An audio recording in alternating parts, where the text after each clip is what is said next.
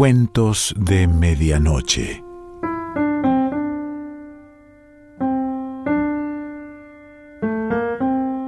El cuento de hoy se titula Las casas de la Isolina.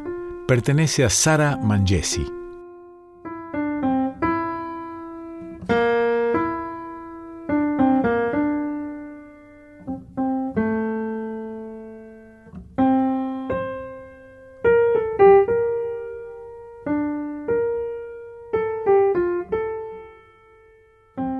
Llévame a casa, Emilio, dijo la Isolina a los 104 años. Y esas fueron las últimas palabras que sus hijos le escucharon. Los diez años siguientes que vivió fueron en total silencio e insomnio, y ni Emilio ni los otros pudieron adivinar a qué casa tenían que llevarla para que al menos volviera a dormir. Y lo intentaron, primero preguntándole porque sabían que escuchaba.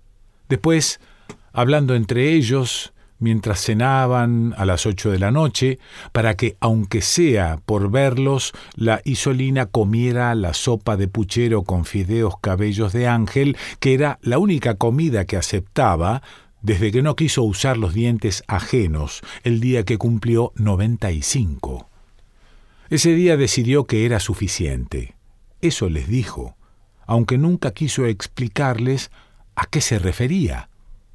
La comida no era porque a pesar de renunciar a los dientes, en un comienzo igual comía con apetito, lentamente, conversando de cualquier cosa con quien sea que la acompañara, menos de eso que para ella era suficiente. Desde que se quedó callada, en cambio, ya ni la sopa pareció interesarle. A veces, Mientras tragaba una cucharada, levantaba la vista y la fijaba en los ojos de Emilio, cosa que para todos los hijos tenía un solo significado y les causaba la culpa de no poder cumplirle el deseo.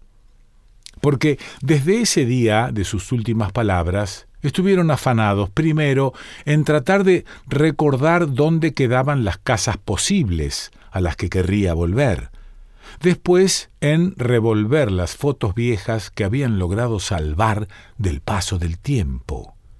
Eso hacían mientras cada uno opinaba sobre la época anterior a las fotos digitales y no lograban ponerse de acuerdo sobre si era o no mejor tenerlas en las manos, poder tocarlas o leerlas, mientras intentaban identificar en ellas a la Isolina, a mamá Nicolasa, a mamá Rudecinda, a los Bazán, que fueron los que la anotaron con el apellido, y así de a poquito ir acercándose a la casa a la que ella quería volver.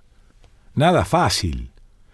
Comentan, terminan de cenar, y una de las hijas le limpia la boca, le ofrece agua que apenas toma y le insiste con el puré de frutas mientras los otros levantan la mesa y a escondidas ponen a funcionar el lavaplatos, no sea que la isolina vuelva a persignarse y a cerrar los ojos bien apretados como el día en que se lo mostraron orgullosos.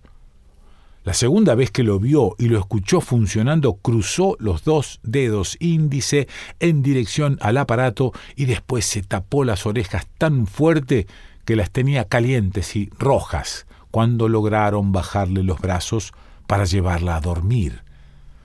Eso era lo que le pasaba por fuera. Por dentro, a la isolina se le agolpaban las ideas todas entremezcladas, porque a los 104 años y mucho más en los 10 años siguientes no le resultaba fácil recordar en orden cosa que tal vez podría salvarla de esa necesidad imperiosa que la inquietaba de volver a la casa. Todo se le hacía difícil y los hijos se empeñaban en distraerla preguntando y preguntando mientras le exigían que se trague la sopa. Sopa hecha con caldo de cubitos, la Isolina piensa. Como si ella no fuera vieja sino tonta, le quieren hacer creer que le dan sopa de puchero. Si lo sabrá ella, que crió los ocho hijos que tuvo cocinando como Dios manda, en olla de hierro sobre fuego verdadero en el fogón del patio. Por eso eran fuertes y sanos. Eso sabe la Isolina, aunque no lo diga. Sopa de verdad era la que les daba, porque cuando llegaba don Rodríguez, con el arreo de vacas, Catalino carneaba en el fondo de la carnicería y le guardaba el mejor puchero que ella cocinaba, para que a sus hijos no les falte sustancia. Y mientras tanto, el arriero se sentaba al lado de la radio a Galena, tratando de entender dónde estaba el hombre que le hablaba desde adentro del aparato, y se fumaba un chala que había intentado encender en el foco que colgaba del techo hasta que Emilio, ¿por qué será siempre Emilio?, le acercaba una brasa y se le reía por ingenuo. Ya se me mezclaron las ideas, piensa la Isolina, mientras traga, buscando en el fondo de su memoria los recovecos por donde se le escapan los tiempos, la gente, las casas, esa casa a la que quiere volver pero no encuentran, ni ella ni los hijos, que siguen hablando sin parar todos juntos, y eso que les enseñó que así no se hace. Seguro que por eso no encuentran la foto que están buscando y que ella no sabe dónde pueden haberla puesto. El día que pidió que la lleven a la casa, estuvo a punto de morirse. Sabe la Isolina. Nadie se dio cuenta, casi ni ella, porque el aviso le llegó disimulado en medio de una angustia suave que se le apareció en la mañana al despertarse por el olor a mate cocido bien endulzado y con el pan remojado que le trajo la Teresa como todos los días. Mate cocido de verdad y colado dos veces para que no tenga ni una yerbita, no sea que se ahogue. Siempre dice eso la hija. Ahora no está muy segura si fue ese mismo día que ella pensó también que se ahogaba. Encima, no tiene muchas fuerzas para toser, piensa la Isolina. Entonces, si se ahoga, seguro que se muere, sin volver a la casa. Por eso le dio la urgencia por ir de nuevo a la casa, su casa. No sabe bien cuál es la casa a la que quiere volver antes de morirse, porque necesita poner en orden sus sentimientos, esos que le provocan los recuerdos entrecortados de las madres que tuvo, de los hijos que tuvo, de sus casas. Emilio le acerca una servilleta y le dice, Esta es su casa, mamá. Ella sabe que en esta casa vivió muchos años de los que tiene, con su marido que ya se murió y los ocho hijos, que después fueron seis, porque el mayor y el más chico se le murieron tan jóvenes que todavía siguen así, de buenos mozos en los retratos de la sala, y ella nunca dejó de sentir el corazón mordisqueado y tampoco recuperó jamás las ganas de reírse en serio. La Isolina se acuerda clarito, de eso sí se acuerda, cómo fue el día que se enteraron de la muerte de Ángel. Ángel estaba lejos, estudiando para doctor, tanto se habían esforzado todos para que pudiera hacerlo, que hasta los otros hijos, apenas terminaron la escuela, se pusieron a trabajar para mandarle la plata que necesitaba. Y lo único que tenían era una visita al año y las cartas, como esa, la que fue la última.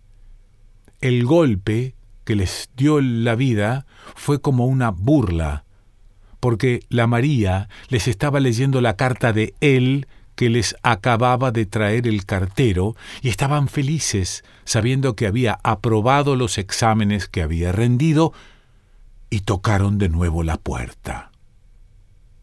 Era el mensajero, trayendo el telegrama que les decía Ángel murió esta tarde, viaje en urgente firmado Mario y ahí conoció el dolor más grande. O eso creyó la Isolina, hasta que años más tarde el que se murió fue Esteban, también lejos, sin brazos de madre que lo consuelen, por culpa de la tifus que trajo la inundación, que anegó todo el pueblo, donde él estaba de visita. El otro recuerdo que se le aparece es el del entierro, cuando el cajón con Esteban llegó en el tren, y la gente era tanta que cuando el cuerpo entró en la catedral todavía había gente saliendo de la estación. Pero eso, ¿qué cambiaba? Nada. Su hijo estaba muerto. Mira el plato de sopa. Otra vez las ideas se me confunden, la Isolina piensa. Pero es que son tan fuertes esos dolores que casi ya no tiene ganas de volver a su casa porque no sabe si vale la pena. Pero de nuevo siente esa tos sin sustento y le clava los ojos a Emilio, que es el único que la entiende. De eso se da cuenta la Isolina. Es que cuando murió eh, el mayor, Emilio tomó las riendas y se hizo cargo desde el viaje en tren hasta la capital para reconocer ese cuerpo irreconocible. Era buen mozo Ángel, y ese que les mostraron estaba todo deforme, la cara torcida por el ataque y todo hinchado, nada que ver con su hijo, pero ahí estaban la Isolina y Emilio dándole sepultura solos en esa ciudad espantosamente grande llena de casas en la que no había ni una donde refugiarse. Ella se acuerda que cuando volvieron tan solos como se fueron, pasaron por la casa de mamá Rudecinda y no quiso bajarse. No tuvo fuerzas para abrazarla, por más que fuera medio madre suya. Entonces, no es esa la casa a la que quiere que la lleven, la Isolina piensa. Tampoco debe ser la de mamá Nicolasa, porque ahora le parece que el día que enterraron a Esteban, ella quiso esconderse ahí, donde pasó sus primeros años, y cuando llegó a la puerta ya la casa no estaba. Había un baldío lleno de pedazos de adobe, y el cadáver del limonero solito en el medio, y se escuchaba una urraca, pájaro de mal agüero. Entonces salió corriendo y se metió de nuevo en el auto y ya no quiso saber qué pasó con la casa, ni con la gente, ni siquiera si había gente antes que la tiraran. La interrumpe un sonido como de campanilla, solo que nadie la está agitando. No hay campanilla desde hace mucho, la Isolina piensa. Tampoco está la Rosaura, para venir apurada secándose las manos en el delantal a levantar los platos. Pero no importa. La pesadilla se aleja y ella está agradecida porque no sabe cómo olvidar a sus muertos. Solo le gustaría que la Teresa no hable sola tapándose la boca, Dice que con el marido, como si ella no supiera que hace mucho tiempo ya no tienen teléfono, aunque le insistan que ahora es de otra forma. Como criatura le mienten. La Isolina cree. Tal vez de tanto quererla le escatiman las penas. Es lo mismo. La angustia viene y va, aunque no la pronuncie. Entonces, mejor sigue buscando en su memoria. Los hijos terminan la cena una noche cualquiera, diez años después de haber escuchado las últimas palabras dichas por la Isolina, mientras una intenta que termine la sopa y otra sigue repasando las fotos hasta que encuentra una de un gaucho con sombrero de ala ancha y rastra con un quirquincho en las manos. Emilio se ríe con esa risa amplia y les explica la foto, porque la sacó él mientras el hombre mentía que era el único bicho que no había vendido del arreo de Quirquinchos con que había llegado desde los llanos. Quinientos, decía, quinientos truje, y solo me queda este, cómprelo don, que es bueno para la anemia. Y se ríen los tres hijos que le quedan. ¿Dónde están los otros? La Isolina piensa. Y entonces se acuerda que también se murió Carlos, justo cuando ella creía que se estaba curando, y la María después, culpa de la mala sangre que le provocaba el marido. ¿Dónde está la Carmen? pregunta con los ojos, pero nadie la mira. y entonces le parece que así como de lejos le llegan los recuerdos de llantos, de reproches, porque nadie advirtió que se estaba muriendo hasta el día en que la encontraron dormida para siempre, desde tres días antes, sola, como nunca ella la hubiera dejado. Y en ese instante sabe por fin cuál es la casa a la que deben llevarla, pero no puede hablar. Entonces, calladita, mete el dedo en el plato con el puré de fruta, dibuja una cruz y se deja alcanzar por la muerte, esa misma que esquiva desde hace 114 años. Sara Mangesi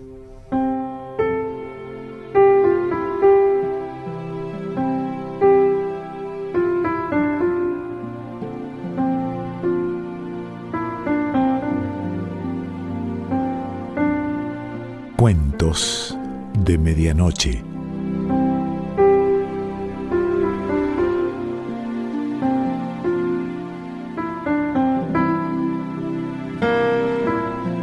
Selección Pancho Mondino. Idea y lectura Quique Pessoa.